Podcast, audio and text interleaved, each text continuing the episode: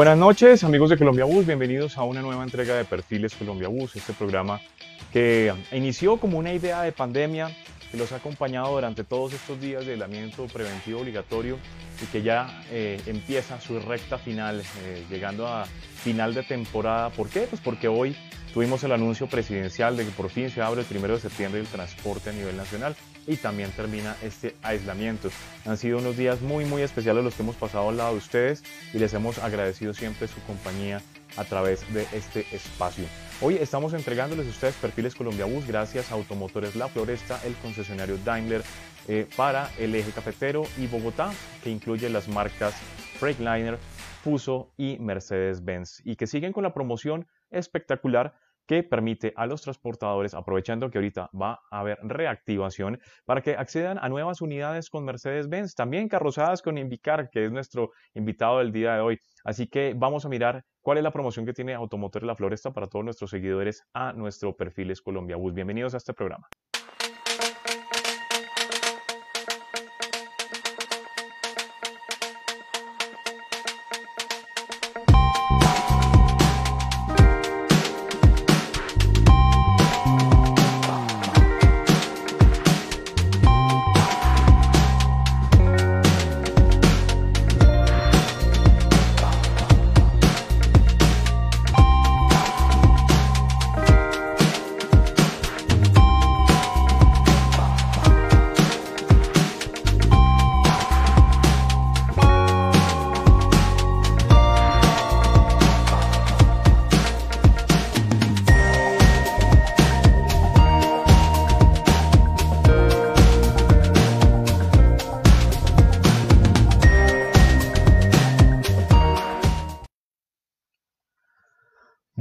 Colombia Bus, esta es la promoción que trae para todos ustedes con descuentos muy especiales con Automotores La Floresta y Colombia Bus en la línea Fuso y Mercedes-Benz para las referencias eh, OF917 y también para el Fuso 7.5. recuerden que también aplican términos y condiciones que pueden consultar en www.autofloresta.com.co slash tc-medio Colombia Bus. Bueno amigos, hoy eh, no solamente estoy yo con ustedes, hoy también tenemos a nuestro coequipero de todas las noches, por si estaban pensando que iba a ser solamente yo el que estaba en el programa. No, señores, hoy tenemos como siempre a nuestro eh, coequipero de mil y una batallas, peleas, pellizcos, eh, crecimientos, etcétera, pero que aquí seguimos juntitos como siempre y es William Marroquín. Buenas noches, mi querido Will. Buenas noches, Charlie. Buenas noches a todos los amigos de Colombia Bus que nos siguen en Colombia en el mundo. También para nuestro invitado y agradeciéndole a Automotores La Floresta por acompañarnos en esta entrega de Perfiles Colombia Bus con un mensaje de esperanza que tú estabas dejando entrever al comienzo de tu intervención.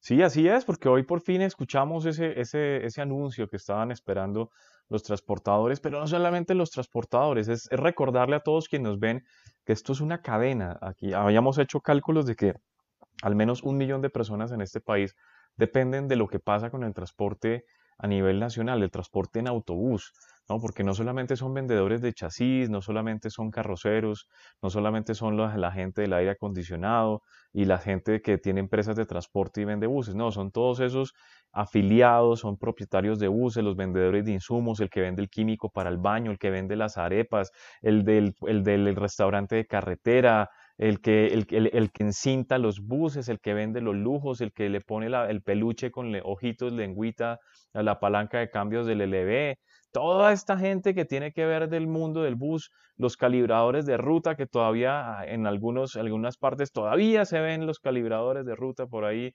dándole, dándole las indicaciones a los transportadores urbanos. Toda esta gente es una gran familia que depende del autobús y obviamente Colombia Bus también.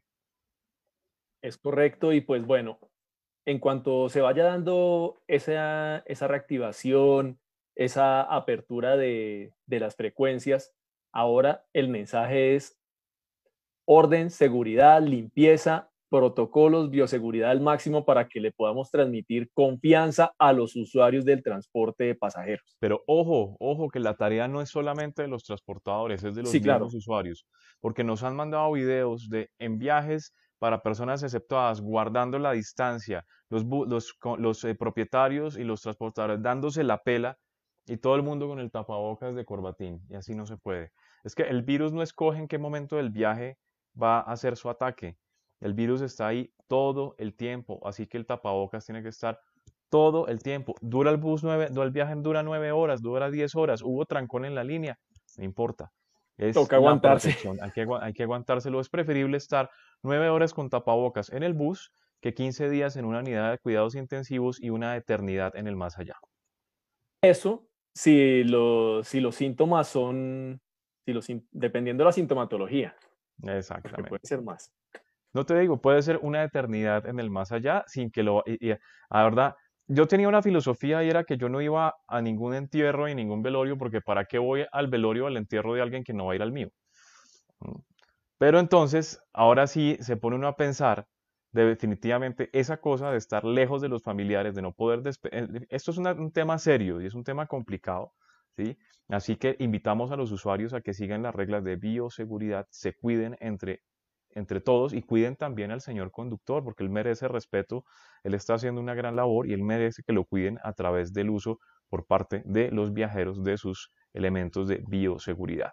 Will, vamos con las noticias, las últimas noticias de nuestro portal www.colombiabus.com.co, donde tenemos en este preciso instante en primera plana una noticia relativa a lo que estábamos hablando en este instante, ¿no? Y es, es correcto, que los viajes intermunicipales se reanudarían preferible o, probablemente en septiembre. Es correcto, eso viene en relación a lo, al programa que hace la Presidencia de la República el domingo, donde se dejó entrever esa posibilidad y que estaba en estudio y que también está en línea con proyectos de reactivación que se han dado en algunos departamentos, como por ejemplo en el departamento del Valle no solo lo que había contado, lo que habíamos hablado con Ivanov Rusi del plan piloto de los siete municipios, sino que otros municipios en el norte y en el centro del valle también habilitaron la posibilidad de viajar sin excepciones, siempre y cuando se tenga o reserva hotelera o reserva de restaurante. Esa es una de las noticias y hoy con la noticia que ya, ya es conocida por todos, deja la puerta abierta para que comiencen los procesos para reactivar las rutas y la operación del transporte. Bueno, también, tenemos... que República Checa estrena nuevos buses piso bajo de MAN.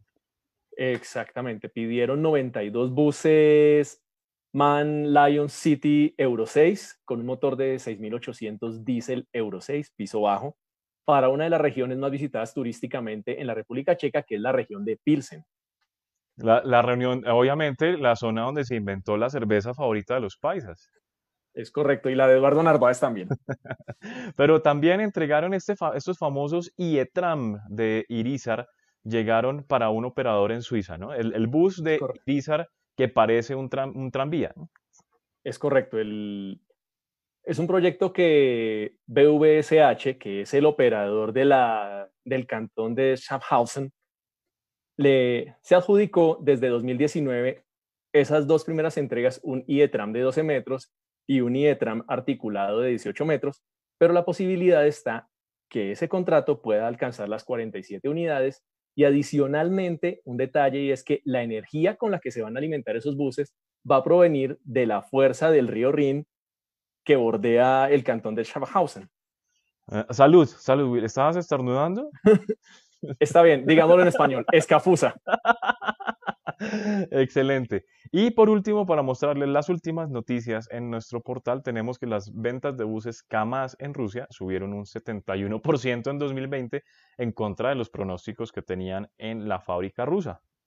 Es correcto. ¿Quién lo fuera a imaginar? La mayoría de los reportes que hemos presentado de información financiera han hablado de disminuciones, de caídas, de lo más positivo son las señales de recuperación que ya se empiezan a mostrar en la Unión Europea, pero Kamaz creció 71% en buses durante el primer semestre de 2020 comparado con 2019, espera entregar cerca de 400 buses eléctricos en Moscú, hechos con su filial Nefas, y los ingresos netos crecieron un 15%. La ñapa, Noruega recibirá 150 e-buses en 2021. Es correcto, son de Bellebus, una, una, filial, una filial noruega de arriba, y van a ser buses, la mayoría de esos últimos buses serán Volvo del modelo 7900. Bueno, todas estas noticias y además, recuerden, una completa galería de buses donde pueden encontrar, por ejemplo, clásicos. Aquí les estoy mostrando en la galería de clásicos, donde ustedes pueden ingresar aquí en www.colombiabus.com.co sin ningún costo. Aquí están disponibles, clasificados. Mira, aquí pues, ustedes pueden seleccionar la carrocera, la empresa, el chasis. Eh, aquí está una gran cantidad de criterios de búsqueda donde pueden ustedes encontrar una completa galería de autobuses donde hay hermosísimas postales como por ejemplo esta que les voy a mostrar acá de este bellísimo eh, ¿Este era un halcón, cierto? Espérate, ya lo. El 2127 de Bolivariano. Sí, un pájaro azul halcón que lo estrenaron como Aerobús primera clase y después le hicieron el upgrade a Expreso Platino. Exactamente. Entonces, todas estas noticias, todas estas maravillas las pueden encontrar ustedes a través de www.colombiabus.com.co. Bueno, Will, ya hicimos los saludos de rigor, los saludos correspondientes y ahora sí nos vamos a preparar para darle la bienvenida a un carrocero de pura cepa, un carrocero de raca mandaca, como lo es don Hernando Martínez, que lidera autobuses Invicar en la Ciudadela Industrial de Duitama. Así que muy buenas noches, don Hernando, bienvenido a Perfiles Colombia Bus. Buenas noches, Charlie. muy buenas noches, muy buenas noches y gracias. Buenas noches, William. Muy buenas eh, noches, don Hernando. Bienvenido a todos, saludos a todos los que están en línea contestando. Muchas gracias por su invitación y los saludos aquí desde la bella ciudad de Duitama, Boyacá. Bueno, don Hernando, para nosotros es un gran placer saber que usted está aquí con nosotros, eh, que logramos convencerlo de que apareciera en este, en este espacio. No quería. Ay, no le, no le eche al agua así de feo, ¿oís?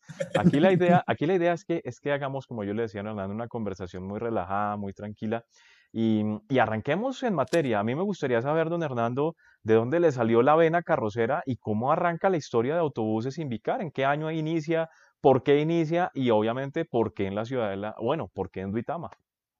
Bueno, primero que todo yo soy de Duitama, eh, yo soy de familia carrocera, mm, yo soy hijo de Invicta, por eso de ahí viene el nombre de Invicar, o sea, mi papá y mi tío Alfonso eran los dueños de carrocerías Invicta. El tío Joaquín era de carrocería suprema.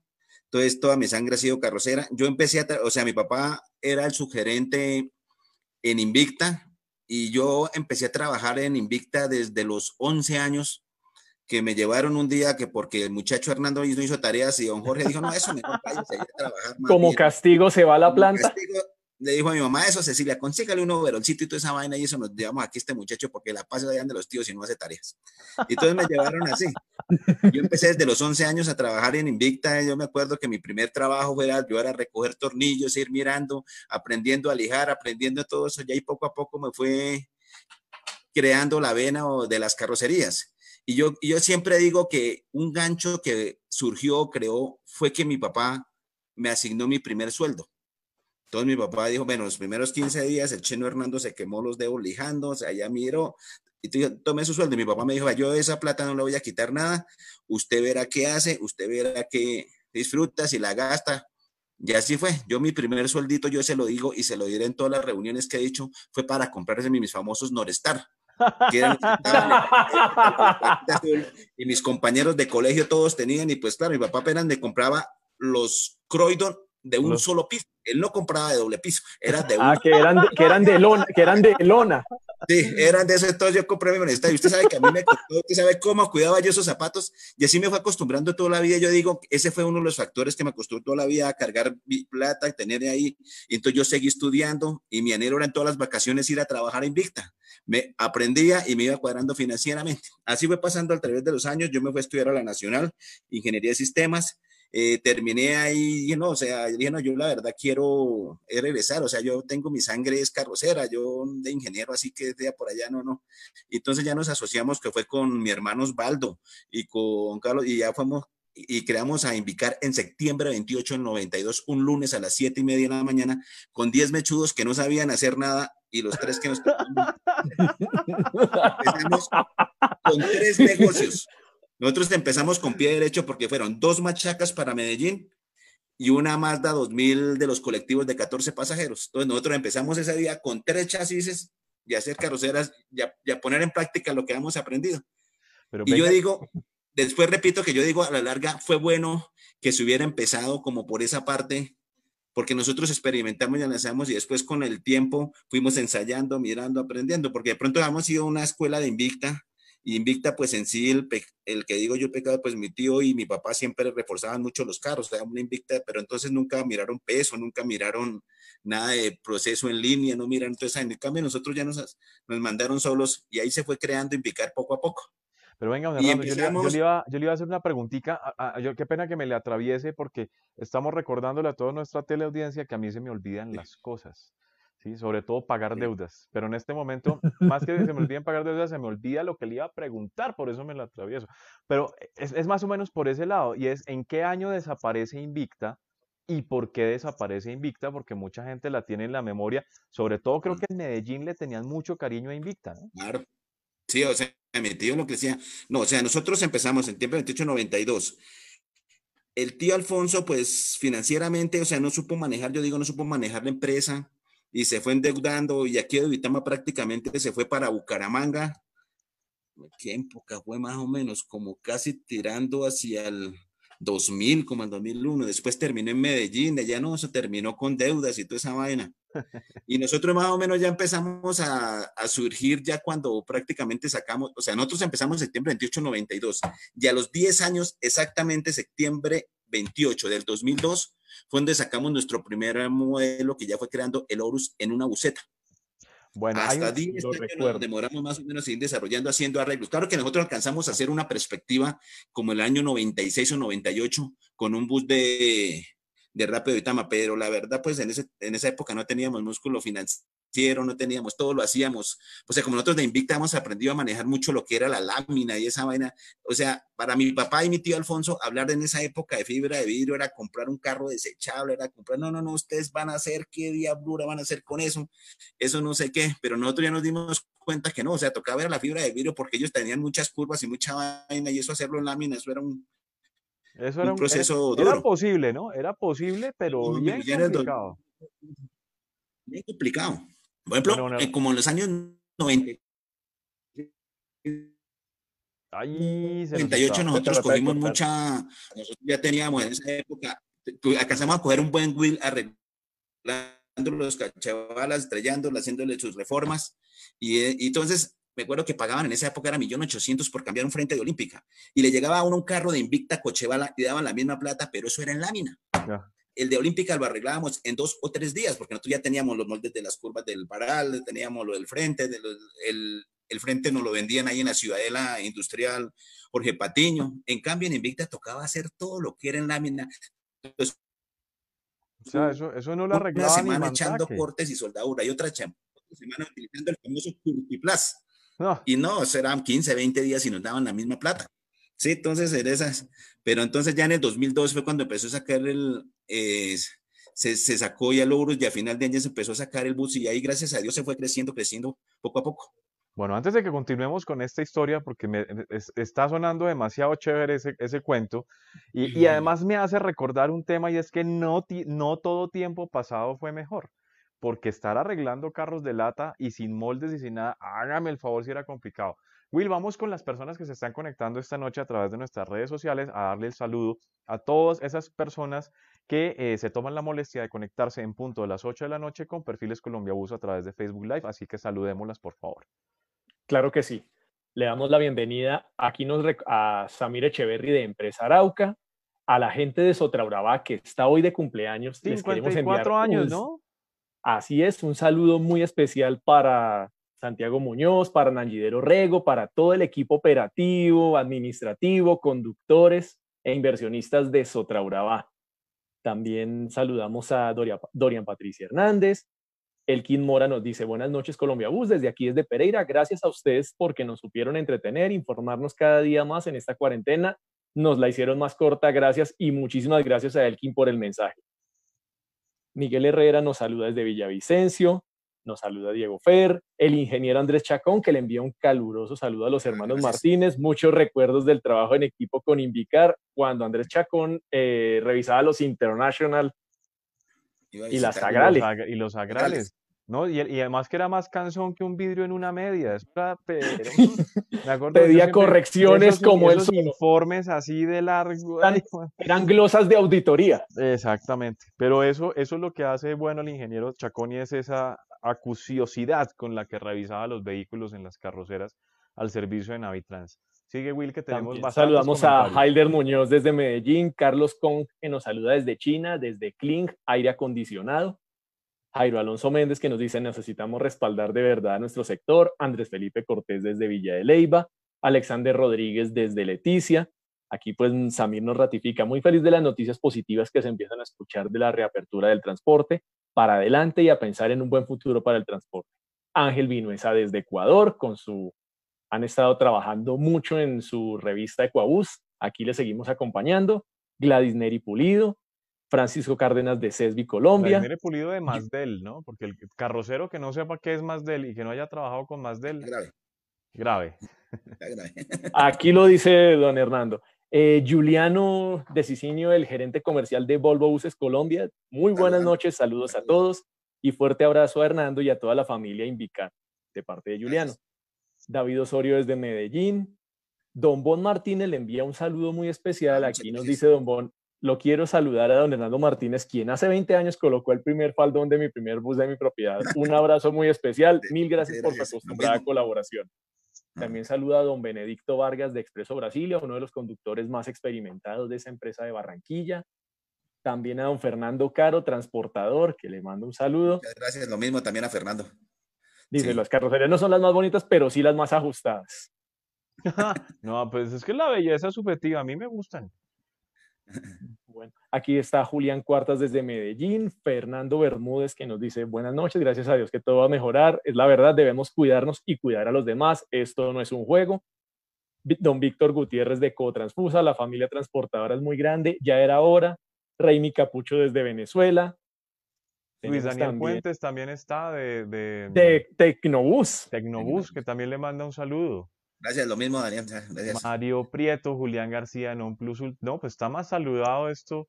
Definitivamente tiene su, tiene su fanaticada. Y nos dice por aquí también Luis Fernando Bermúdez, don Hernández, aquí hay varias empresas que viajan a sus pueblos en Machacas. Invicta, Nangero Rego nos dice, mil gracias por el saludo, orgullosa y feliz de pertenecer a esta hermosa familia de Sotra Urabá. Ahorita seguimos con más saludos porque si no se nos va el programa en saludos y no nos, no, no nos sabemos esa historia. Y yo quiero que arranquemos a hablar de una cosa muy chévere porque es que yo me acuerdo cuando apareció el Horus y resulta que ese Urus tenía unas características bien interesantes porque no era el típico bus, eh, digamos por así decirlo, eh, artesanal, empírico, sino que tenía, era un bus con diseño y sobre todo el interior tenía mucho, mucho, mucho diseño. Así que hablemos de cómo fue ese proceso para llegar a un bus tan bonito. De hecho, me acuerdo mucho de esos tonos verde, como con eh, como con gris que se ponían en las fibras. Bueno, era, era una cosa bien, bien simpática. Contémosle un poquito de ese nacimiento de ese vehículo y por qué incluir diseño industrial y diseño en los vehículos. Bueno, ya cuando empezamos en esa época, en el 2002, o sea, nosotros con mi hermano Osvaldo del ensayo, entonces ya apareció Juan Manuel Reyes. Juan Manuel Reyes es la persona prácticamente que ha sido torera en empresa, ha sido una mano derecha fundamental y pues Juan Manuel fue compañero de estudio con mi hermano Osvaldo. Entonces, un día todos charlando y toda la vaina hablamos con Osvaldo y dice, bueno, consigamos a alguien que nos ayude a echar lápiz. Pues nosotros tenemos la idea, tenemos estos enfoques. Eh, ah, nosotros habíamos aprendido una parte, un, un, tema antes de que le comentara eso, fue que nosotros nos llegó un negocio de cotras de Flarauca de Arauca, en donde era arreglar una invicta. Y eran en esas épocas cuando tocaba arreglarlas todas, quitar faldón y toda esa vaina. Entonces, les cumplimos en el mes, les cuadramos y eso. Rogelio Lenares, que alma bendita esté, él un día nos dijo, no, pues la verdad es que hay que arreglar el parque automotor y entonces habían JGBs, habían superior. Cuando nosotros desarmamos todos internamente y vimos el vestido, la parte de la columna vertebral entre las carrocerías, dijimos, no, pues no solo igual que la Invicta, solo los puentes y toda esa vaina, y ahí fue donde nos cogimos ideas. Y ya en el en 2002, cuando creamos el ERES, ya trabajamos con mano de, de la mano de Juan Manuel Reyes, y él tenía su diseño, vamos listo, bueno, vamos cuadrando este, vamos diseñando este, y ahí fue donde fue naciendo poco a poco el, el modelo. Entonces, bueno, busquemos unas unidades, ahí fue donde salieron las unidades del Daevo, Cielo, el esto del, del Daevo, Matiz. Matiz sí. a ti se te fueron organizando esas cosas, porque en esa época no había sino apenas la unidad redonda y el stop, los redonditos de atrás, no había más. Entonces ahí fue donde dijimos, no ensayemos con eso desde particular y, y ahí se fue innovando y se fue diseñando eso. Y Juan Manuel tiene su, su línea y su porte. Dijo, así como por ahí he escuchado, dice, cuando habla de los nombres. Entonces siempre nombrado nombres que siempre van por la misma línea de los modelos, porque pues alguien nos decía, no, pues póngale el modelo al carro porque si no empiezan a matricularlo, unos a llamarlo de una manera, el otros a llamarlo de otra manera y se vuelve. Y entonces ya con el Horus fuimos cogiendo y para que, o sea, e, es, ese modelo, gracias a Dios, nos fue bien. Entonces, si alguien nos hacía una pregunta, ¿cuál vendieron más, el Horus o el ISIS? Entonces dije, entre mi plan de producción se vendió mucho más ISIS porque el oro se trabajó más que todo casi a nivel de, a esa fue la alianza que se hizo en esa época con Concorde, en donde ellos ya empezaron a dejar de comprar carros de segunda de la Libertadores y todo ya le metieron al carro nuevo. Entonces ya se innovó por ese lado. Pero el ICI sí se vendió en muchas empresas a nivel nacional. Ya salía uno iba por los lados, ya vendimos a Cotranar, vendimos a Cali, vendimos a Brasilia, vendimos a Medellín, vendimos en la, eh, en la ceja. Se fue vendiendo en muchas empresas y se fue conociendo más. Pues le cuento un chisme. Imagínense que cuando iban a sacar un modelo que, se, llama. diseñando, pero entonces siempre se ah. Le iba, a contar yo que había un modelo que se llamaba Osiris, ¿cierto? Y resulta que los modelos de ese vehículo los hizo el señor José Martín Borrega. Sí. Eh, una parte en, en, desarrollo, cuando ya entramos a trabajar con, que estuvo usted hace poco aquí en las, en sus comunicaciones el ingeniero César Hernández. Sí, sí, sí. El ingeniero César Hernández eh, ayudó mucho en la empresa. Eh, fue recomendado esa vez porque nosotros trabajábamos con Baños Brasilias con Don Segundo Santillán. Sí, de hecho, el, baño, el baño de los iris, ¿se acuerda del baño de los iris que era en la mitad y era al lado izquierdo? Sí. Ese baño lo diseñé yo, ¿usted sabía? Ah, no, Sí, eres la estrella del segundo Santillán. Entonces Ese fue cuando lo diseñé yo para segundo Santillán. Y lo que le decía también, cuando estaban haciendo los iris, adivine quién fue también a pedirme a mí ideitas. Don José Martín. ¿No sabía esa? Se la cuento. y entonces, ahora hablemos de ese tema de los iris y de César Hernández, que también estuvo metido ahí. Ahí se nos empezó a cortar. Se, cortó.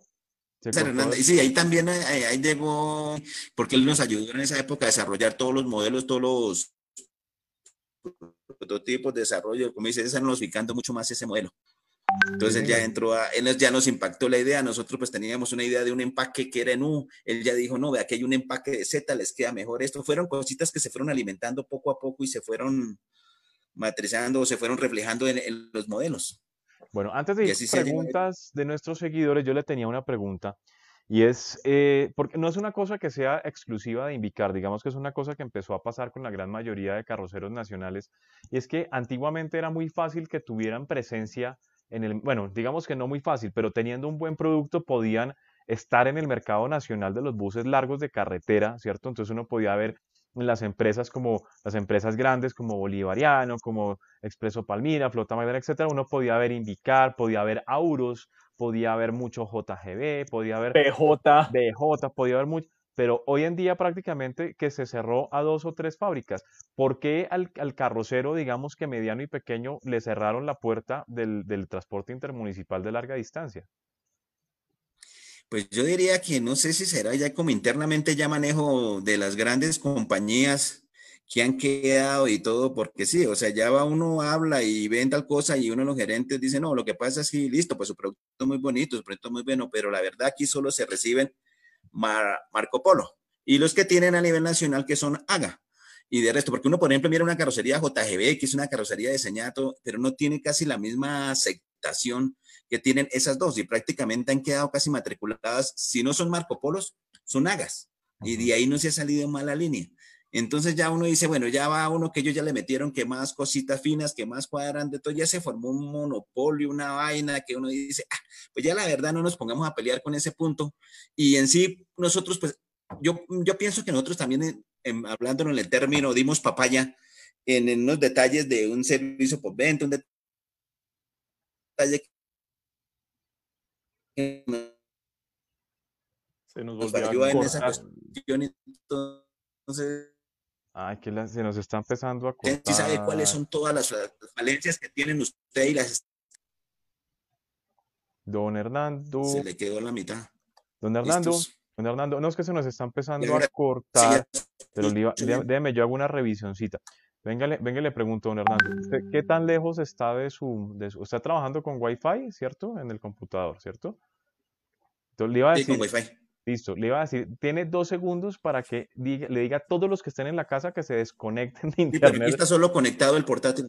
Ah, bueno, listo. No, no hay Regañe a todos, dígale, dígale que esto no es el momento de ver Pasión de Gavilanes en Netflix, que apaguen esa vaina que se le están comiendo el ancho de banda, don Hernán. Aquí están, aquí están todos mis, están todos mis seguidores aquí al lado apoyándome.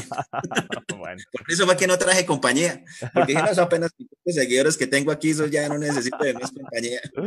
Bueno, bueno, vamos, vamos mientras, mientras que logramos recoger un poquito más de potencia en el Internet, vamos con las eh, preguntas y comentarios de nuestros seguidores que se conectan a través de nuestras redes sociales. Claro que sí, vamos mencionando Camilo Arley Hernández, que también está, Julián García de Non Plus Ultra, eh, Mario Preto, que dice el que lástima que se haya acabado la invicta, don Alfonso, una gran persona, la señora Elsa Galeano, mi mamá, eh, Pedro Borges de Megabuses, también tenemos aquí a don Ismael Camacho de Autobuses ICC y Alejandro Camacho. Don Ismael dice, buenas noches para todo el equipo de colaboradores de Colombia Bus, al igual a su invitado, el señor Hernando Martínez, un gran referente de esta industria, al igual que su empresa. Felicitaciones. Muchas gracias, saludándolo también. Aquí de la auténtica y verdadera vena carrocera, remata don Ismael. gracias. ¿A quién más tenemos por acá? Eh, ah, ya habíamos mencionado el, mensaje de Luis Fernando Bermúdez, Gregorio Romero que también se conecta, Manuel Fernández, eh, David Osorio. Eh, aquí Andrés Chaco nos dice, Recuerdo un ISIS en Concord, propiedad de don Osvaldo Martínez, envenenado que me llevó un tiempo récord, una madrugada a Duitama y a visitar Invicar.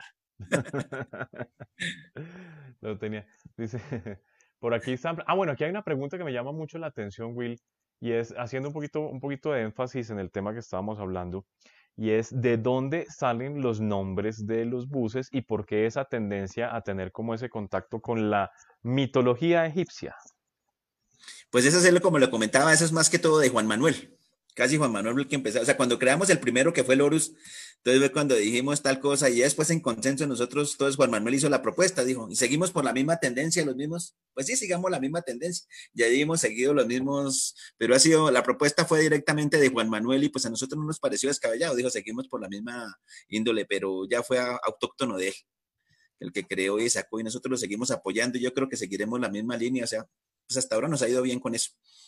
Bueno, tuvimos, tuvimos unos tres modelos, digamos, que fueron, estuvieron, eh, digamos, que en el top en su, en su tiempo. En la tendencia de, las de la mitología egipcia. Como lo fueron Horus, Osiris, e Isis. E luego, luego viene una, como una especie de nueva era en Invicar con eh, estos últimos modelos. Creo que han sido los últimos dos modelos, ¿me recuerdas? Creo que fueron Hathor y Adara. el, Hathor y el Adara. Hathor y el Adara. ¿Cómo fue el proceso ya de desarrollo de estos vehículos? Me imagino que ya pensando más en el transportador del especial que, que, tanto en el transportador de carretera. Entonces, ¿cómo fue el proceso con esos vehículos? Y digamos que esa renacer, por así decirlo, que han permitido que se mantenga Invicar adelante, a pesar de que sabemos que hay muchos carroceros que han desaparecido, pero Invicar sigue muy prudentemente, muy prudentemente eh, todavía vigente en el mercado carrocero nacional.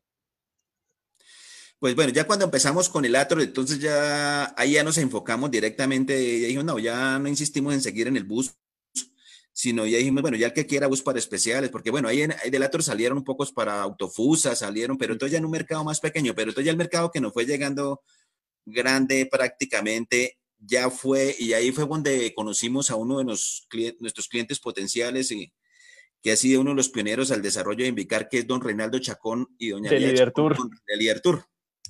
Entonces ellos ya nos apoyaron y ellos pues acaban sus bucetones, sus bucetas y don Reinaldo me dijo, no, ya pues toca tantos, ya haga aquí. Entonces ya nos vimos que el enfoque era seguir por el, el servicio especial. Y nosotros en esa época, primero hacíamos el bus le echábamos la bendición, que es cortarle la ancho a lo largo y sacábamos la buceta. Y ya ah. después se hizo, fue, el Ator ya se, trabajó, fue una buceta, se echó la bendición, pero se agrandó para sacarle la altura y lo ancho. y entonces siempre se ha buscado trabajar esa línea. Entonces esa línea ya fue más que todo enfocado para el Ator, pero entonces en el Ator no quedó ya órtica.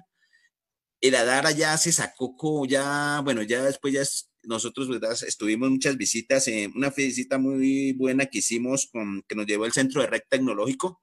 Yo creo que fue una visita bastante importante que fuimos a la feria de la FIA y que nos llevaron a visitar carreteras que fue Beulas, Noye, Incar. Entonces ahí nos llevaron a las plantas y claro, uno miraba tal cosas y a la larga nos, nos mirábamos y decimos, nosotros no estamos lejos o sea, si uno va y visita esa carretera, teníamos el mismo perfil, o sea, lo que había implantado César Hernández de los dispositivos, de las laterales, y ahí fuimos creando y borgando. Entonces, ya lo que le digo, ya el, el modelo Ator, pues se creó ya más que todo para la buseta, se hicieron tal cual buses, y ya se buscó la Dara, que ya cuando fuimos a, a la Busboard, ya tuvimos el placer de mirar allá, ver esas bellezas de, vehículos, y ya se fueron cogiendo más ideas y se fueron ensayando más cosas.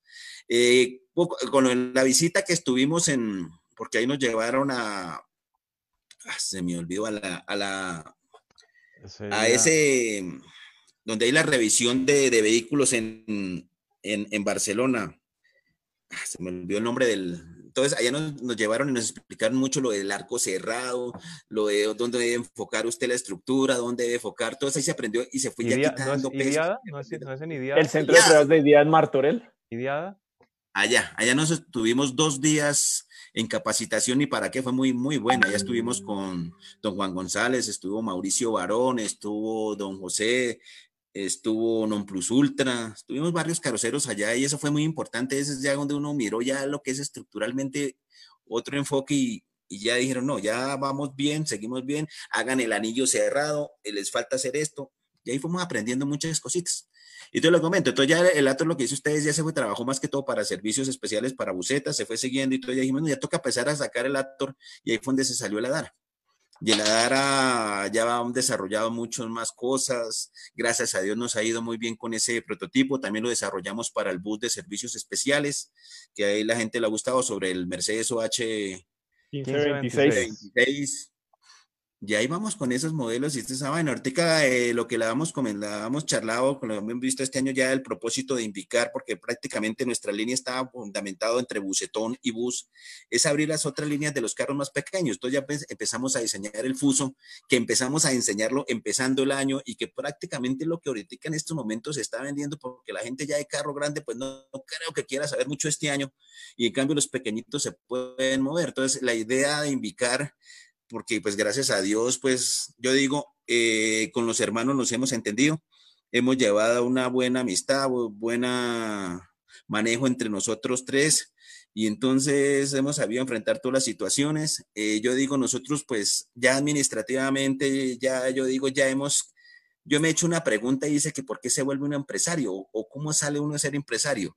Y a veces analiza uno y su mira y dice, no, es que hay caídas y Invicar ha tenido como dos, tres caídas que afortunadamente no han sido tan duras y nos hemos podido levantar y ya dijimos, no, ya con esas caídas ya aprendí a uno, ya digo, ya matemáticamente sabemos manejar la empresa, prácticamente la pandemia y la idea de nosotros empezar este año, lo que habíamos hablado con Eduardo era, y con este dije, no, ya vamos a armar otra línea en la empresa, armar por letra en foco y hacer el carro pequeño porque no se justifica hacer carro pequeño, carro mediano y carro grande en una línea de producción. Eso lo analizamos con, nosotros tenemos nuestra cabina, vemos a los vecinos y toda esa manera, no, porque la línea de producción se va al mismo costo de un carro alto a un carro pequeño. Entonces, digo, no, ensamblemos dos líneas de producción porque pues hemos sido juiciosos, ahora tenemos nuestra planta física de 4.000 metros, tenemos campo para trabajar y es la época de aprovechar porque también ya Cortica con unas normas de Ortica, si en marzo 6 ya empieza a funcionar lo del laboratorio, ya con esos costos de homologación ya tenemos que ir pensando que ya no podemos seguir siendo la misma línea de producción, o sea,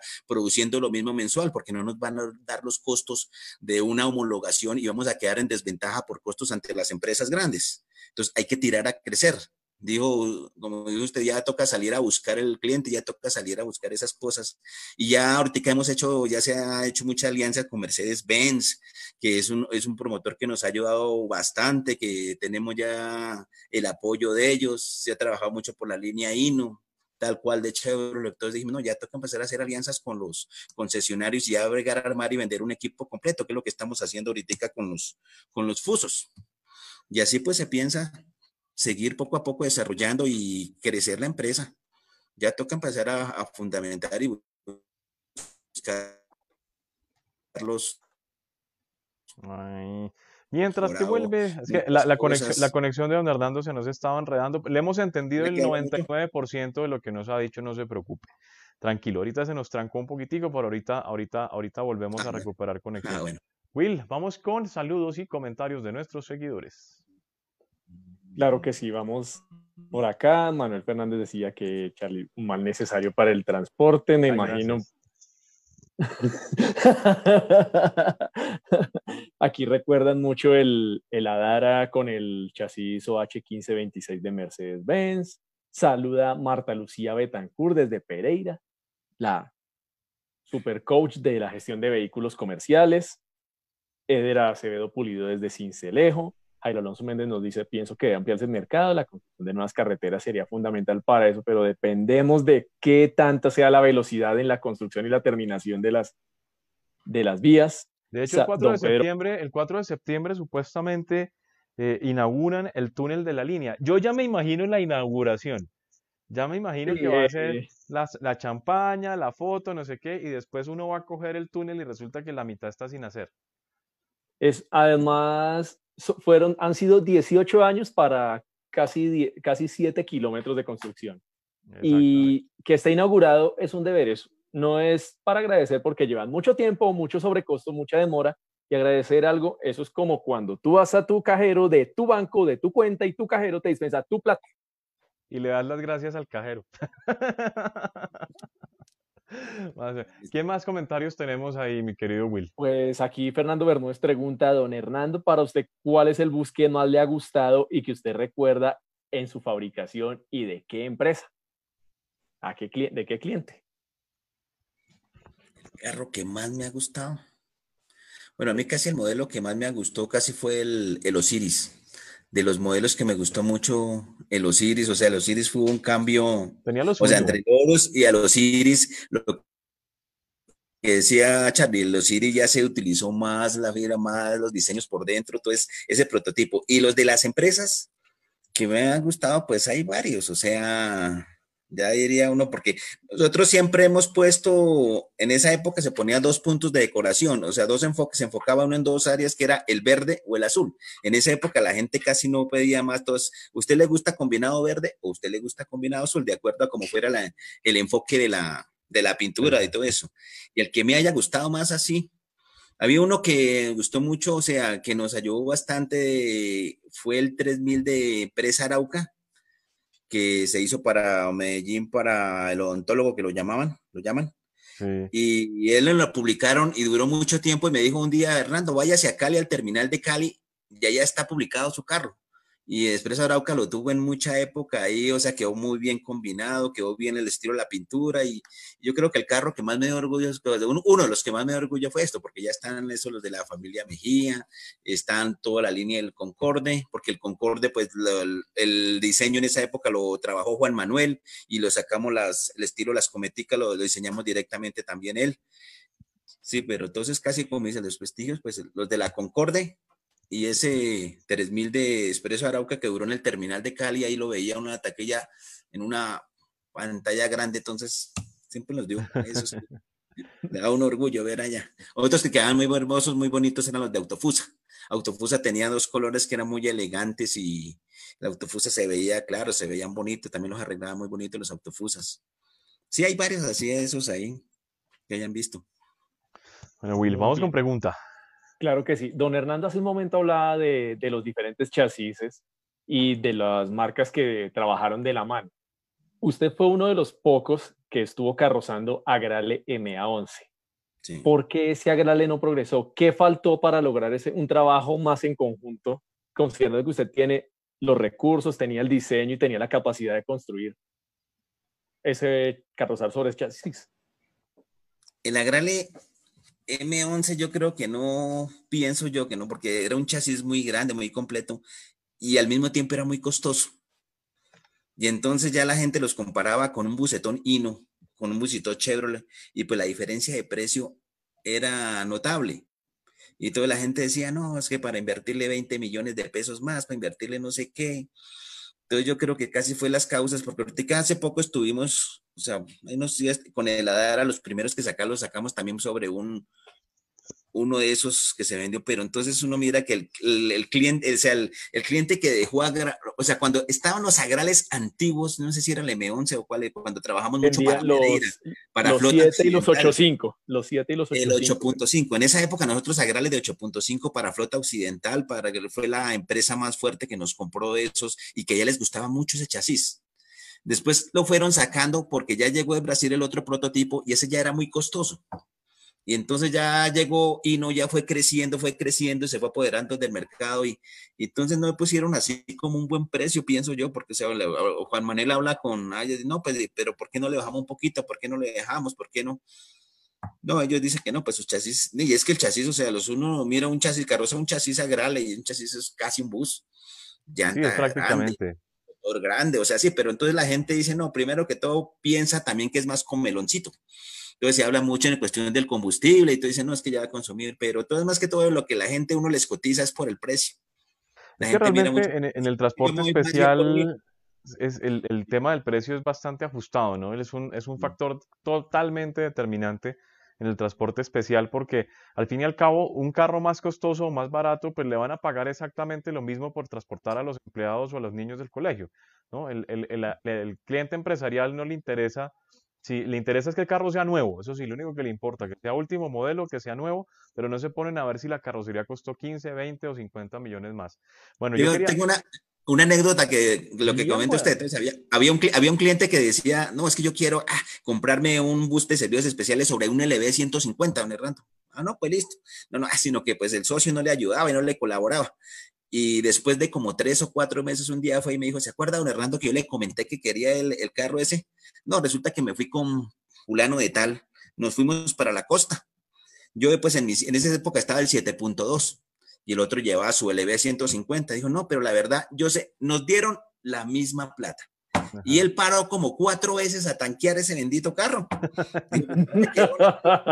Pues, ¿para qué? Eso así anda, sube un LB 150 para turismo, ¿para qué? Eso sí.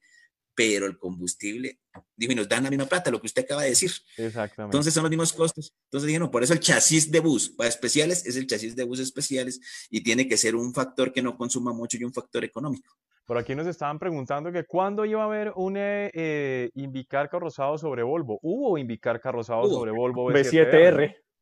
Sí, el B7R que, que nos colaboró don Melco Cárdenas.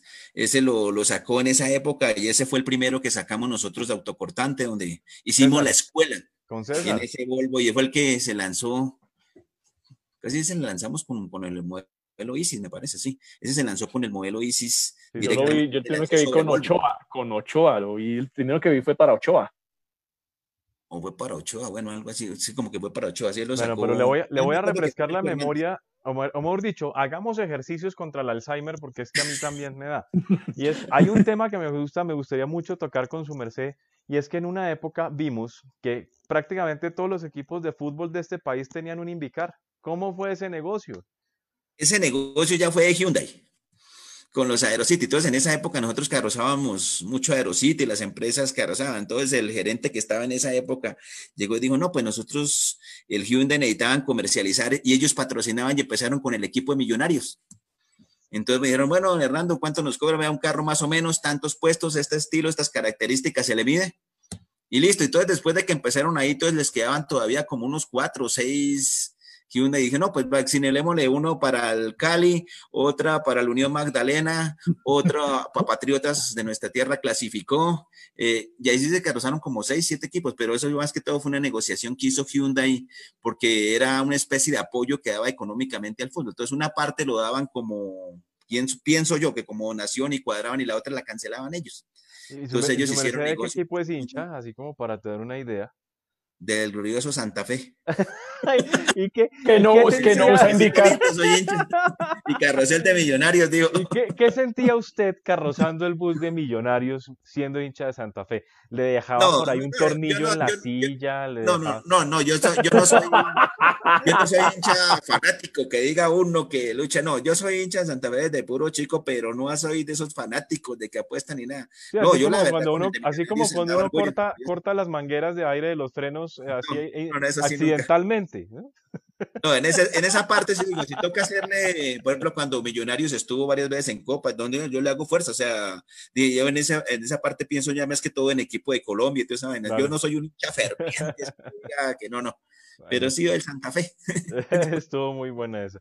Bueno, Will, vamos con las últimas preguntas para entrar rápidamente en modo COVID, para hablarle un poquito a don Hernando de cómo ha sido pues el afrontar esta pandemia, cómo, cómo, cómo, y cómo está en este momento pues, la empresa, cómo está la planta de personal, pero eso lo vamos a hablar en unos minuticos, mientras que damos los últimos saludos aquí a través de nuestro Facebook Live, recordándole también a nuestros seguidores que este programa lo pueden encontrar en nuestro canal de YouTube y lo pueden encontrar en Spotify y iTunes como podcast. Así que adelante, Will.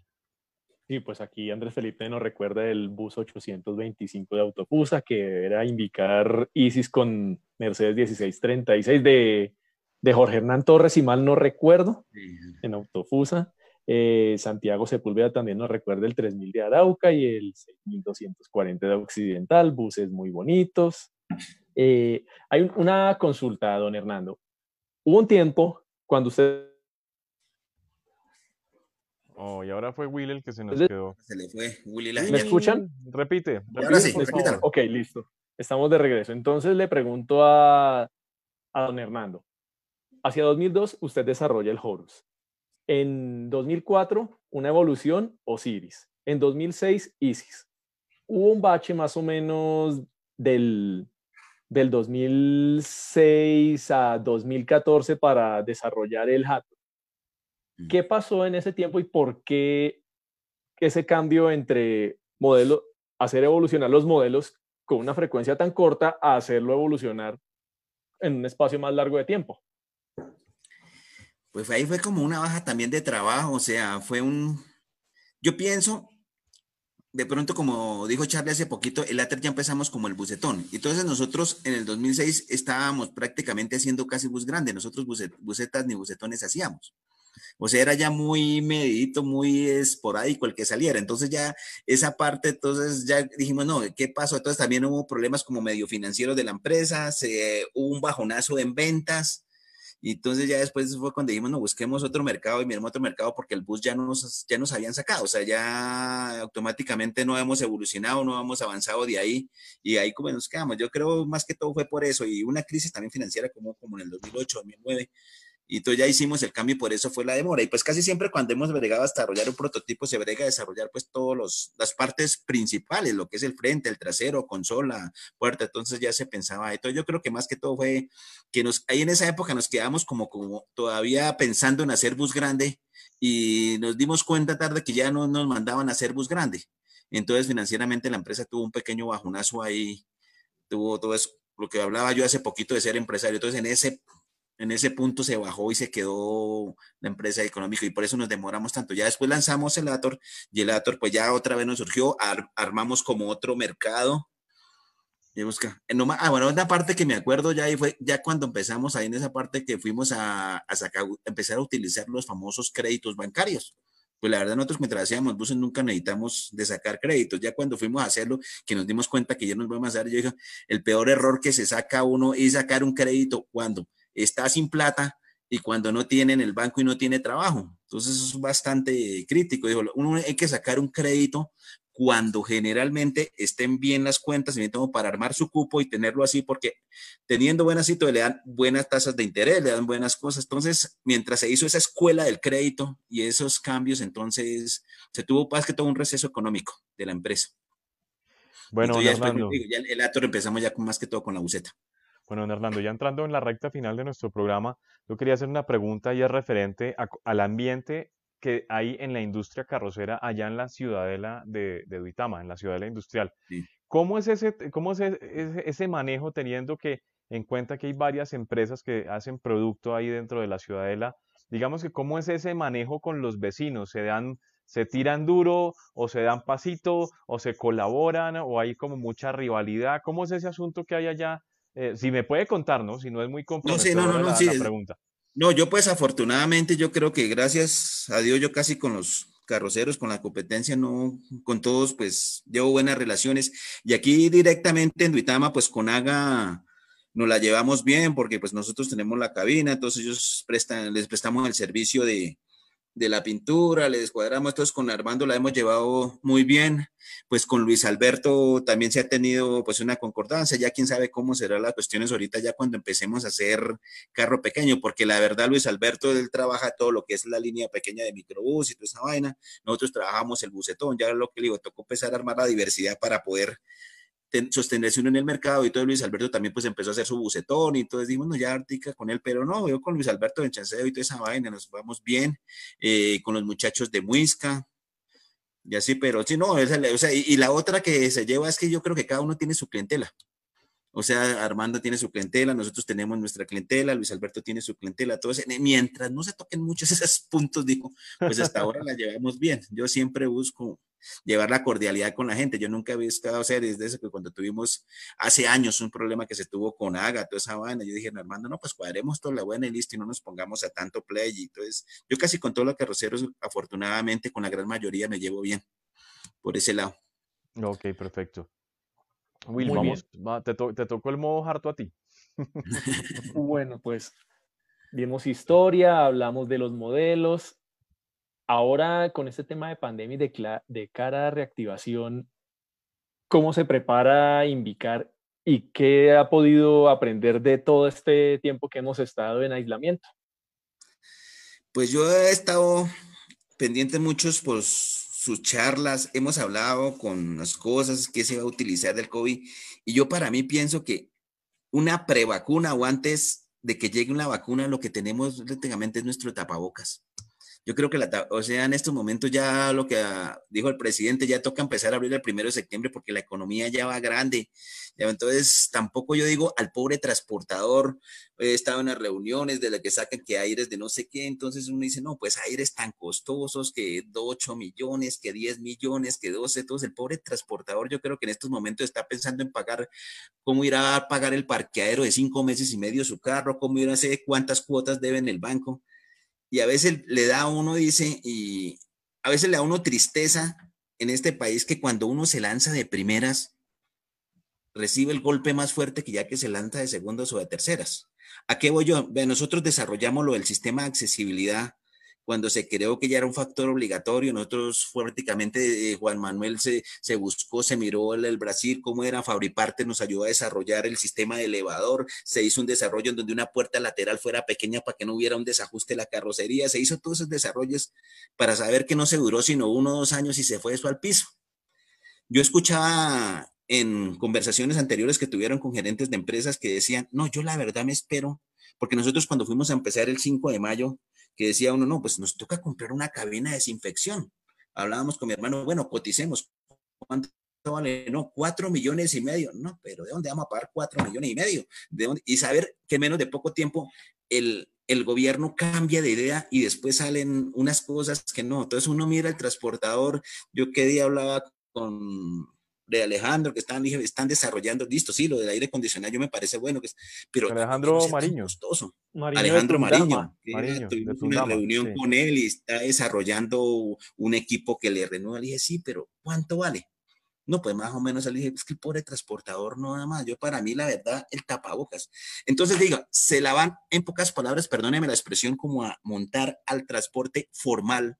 Yo, la verdad, me toca viajar casi siempre por un negocio que tiene por Sogamoso, de viajar de Duitama a Sogamoso, que no hay transporte.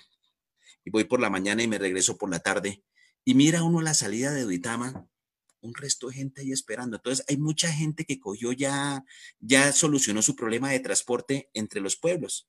Y me paré un rato y me quedé mirando. No, ahí listo, se colocan su tapabocas en el carro particular, dos, dos, dos tres, cinco personas y se van. Y yo digo, ese transporte informal ya lo lleva la gente haciendo tres, cuatro meses y nada.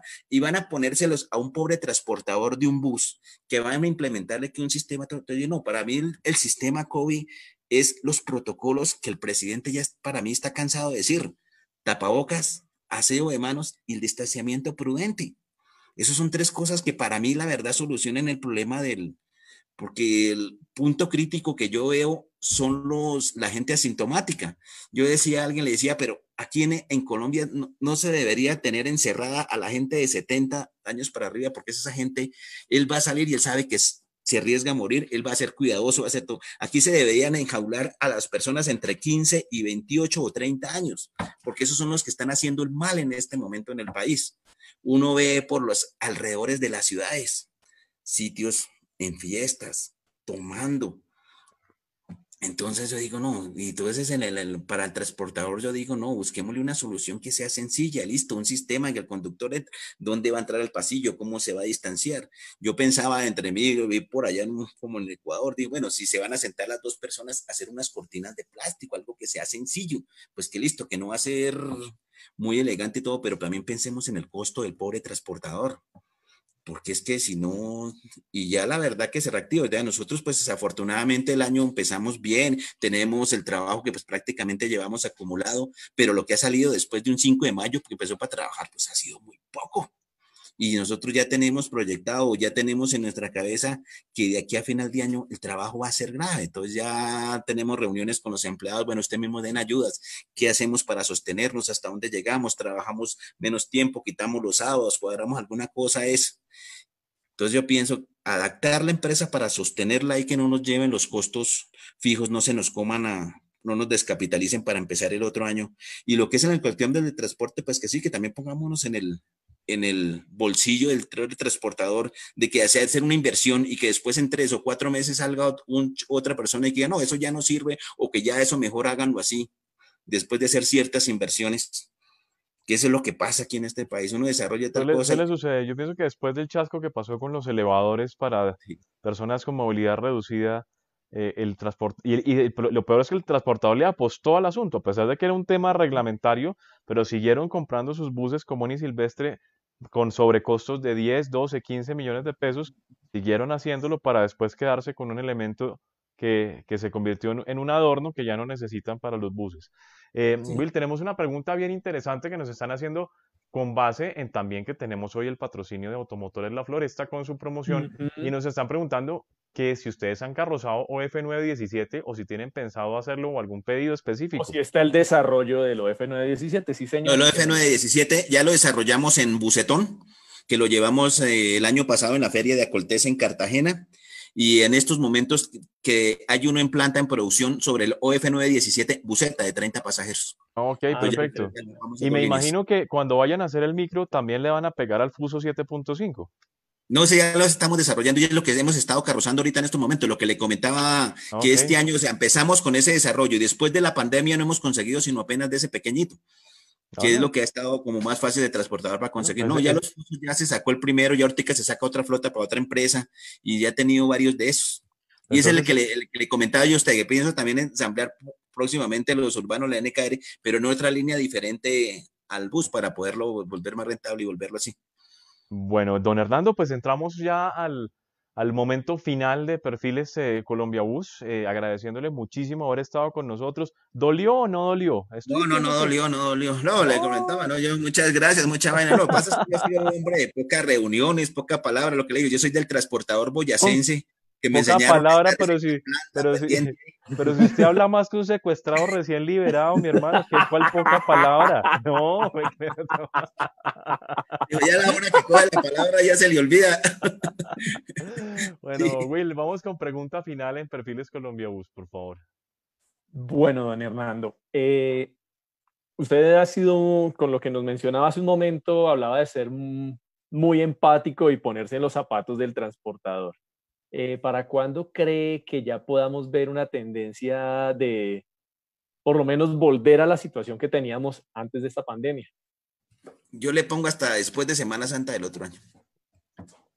Pienso yo casi entre mis proyecciones o lo que veo. Dijo, pues esperar a ver, ahorita sale en septiembre el estudio que, bueno, el estudio no, o sea, lo que nosotros pensamos, miramos y a ver cómo nos va septiembre, octubre cómo va el mes de noviembre, porque realmente a través del tiempo eh, el, año se termina entre octubre y los mediados de noviembre, ya en diciembre ya nadie manda ensamblar nada. Entonces, si noviembre no va a estar así, bueno, esto se va para febrero o marzo del otro año. Y esperar a ver qué, que ya baje el, y lo otro que veo ya pues ya creo que ya cuando asignen una vacuna ya la gente ya va a tener menos miedo ya va a tener y si, y si no se reactiva lo que es el transporte el turismo el escolar pues esto no tiene que cumplir otra vez su ciclo vital, yo creo, todo tiene que estar anillado y dando para que todos los sectores vayan generando. Claro que dicen los críticos, que he escuchado yo que para la economía, a como estaba en Colombia este año, más o menos se demora por ahí ocho años en recuperarse. Ay, su merced, no diga tanto eso porque me empieza, me empieza a, a mí también me, me, empieza a doler por aquí. por aquí tengo yo el Cisben y me empieza a doler el Cisben que lo tengo aquí debajito. Entonces le dice, no, la economía del país general, entonces porque ahorita pues hay mucha empresa que quedó mal, o sea, o sea, nosotros lo que digo, afortunadamente le hemos tirado lápiz, estamos pendientes, el equipo de trabajo que se tiene con mis hermanos, con Juan Manuel, con los colaboradores, yo saco, miramos, bueno, hasta, vamos hasta aquí, nos quedamos, como, como dijo Charles hace poquito, ha sido prudente para las cuestiones de las negociaciones y las cosas, y yo creo que ha sido un factor muy bueno que me, que me ha mantenido. Mm. Pues le digo que nosotros en este momento preferimos el cliente que año tras año nos dice, espérese un momentico, espérese un momentico, al que nos dice, uy, sí, venga, sí, salgamos 10 revistas y después no paga ni una. Entonces, como unos vecinos suyos por ahí, que menos mal que no los nombró porque me empieza a dar dolor de estómago. Bueno, mi querido, mi querido don Hernando, muchísimas gracias por haber estado con nosotros aquí en Perfiles Colombia Bus. Es para nosotros realmente un placer haberlo tenido acá. Eh, aquí nosotros no trabajamos con taxímetro, así que siga contando con nosotros para lo que estime conveniente, porque al fin y al cabo, si la industria se reactiva, nosotros nos reactivamos también y podemos seguir adelante con nuestro proyecto que es hacer este medio de comunicación del transporte en Colombia. Así que, don Hernando, muchísimas gracias. a ustedes, muchas gracias, a William, muchas gracias a todos, muchas gracias a, a, los oyentes y muchas gracias por la invitación, dijo. Ya me pasó el susto, dijo. Ah, bueno, si ya le pasó el susto, hacemos otro programa. Cuídese mucho, don Hernando. porque hay muchas historias que nos debe contar don Hernando. buenas noches. Bueno, bueno hasta luego. Noches. Bueno, hasta luego. Buenas noches. Gracias. Bueno, mi querido Will, estuvo excelente este programa con don Hernando, ¿no? Sí, no, no lo esperábamos y pues don Hernando es muy reservado, pero mira que estuvo totalmente suelto. Por digo que si así es cuando no habla, ¿qué tal cuando habla? Bueno, ¿sabes qué? Ahora sí me parece que es bien prudente que ya que hablamos que Invicar eh, va a hacerle fuertemente a estos chasis como son el OF917 y el Fuso 7.5 que contemos de nuevo cuál es la promoción que tiene Automotores La Floresta con estos chasis para que los puedan carrozar con Invicar. Claro que sí, porque queda una semana de días especiales con Automotores La Floresta y Colombia Bus en tres referencias. Una de ellas, la que está, dos de ellas ya las está carrozando Invicar, que es Ay, Will se nos quedó trancado. Bueno, mientras que, Hola, Will se nos ¿me escuchan? mientras que Will se nos destranca, vamos con el video que les muestra cuál es la promoción de Automotores La Floresta y Colombia Bus.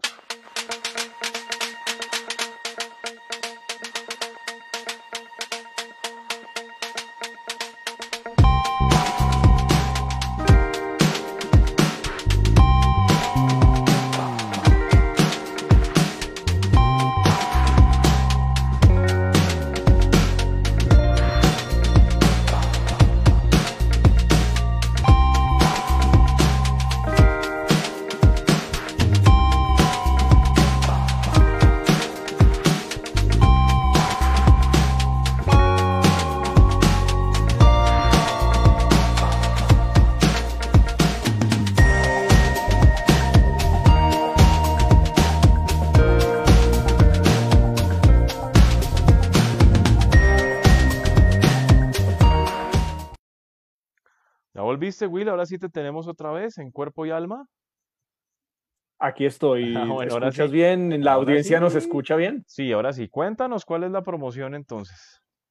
Bueno, correcto. Como les decíamos, queda una semana de precios especiales con Automotores La Floresta y Colombia Bus en dos referencias de Mercedes-Benz OF917 y con el Fuso 7.5.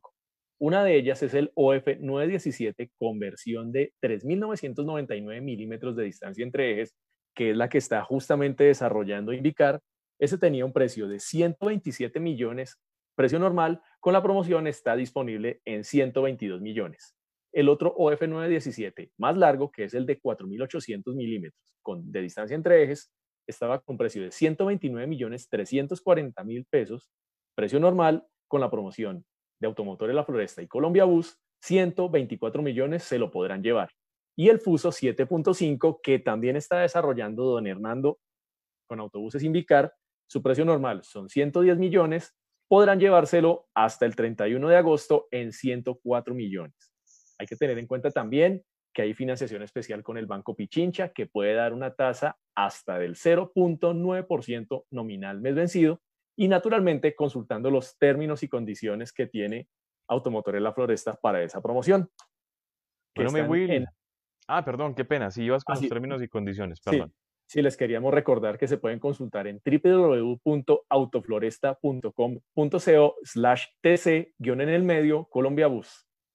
Bueno, mi querido Will, ¿quién tenemos mañana en nuestro programa de perfiles? Bueno, mañana vamos a tener a Luis Lozano, gerente de Expreso Trejos, la compañía con nada menos que 88 años de historia. Una de las empresas más antiguas de este país, si no la más antigua. Hay más antiguas, pero de las empresas de transporte de media y larga distancia, probablemente sea la más antigua aún vigente. Bueno, pues mañana vamos a tener a la gerencia de Expreso Trejos aquí con nosotros en Perfiles Colombia Bus. Como les contamos, esta es la última semana de esta temporada del programa. Em, porque obviamente ya nos vamos a dedicar de, lleno a la fabricación de nuestra próxima revista Colombia Bus, que sale en septiembre, otra vez recargada de información, recargada de contenidos, recargada de antibacterial, porque la vamos a tener muy, muy desinfectada en bolsita para cada uno de nuestros seguidores. Así que, Will, pues muchísimas gracias por haber estado aquí con nosotros. Gracias a Automotores La Floresta por creer en Colombia Bus y permitir que sigamos adelante.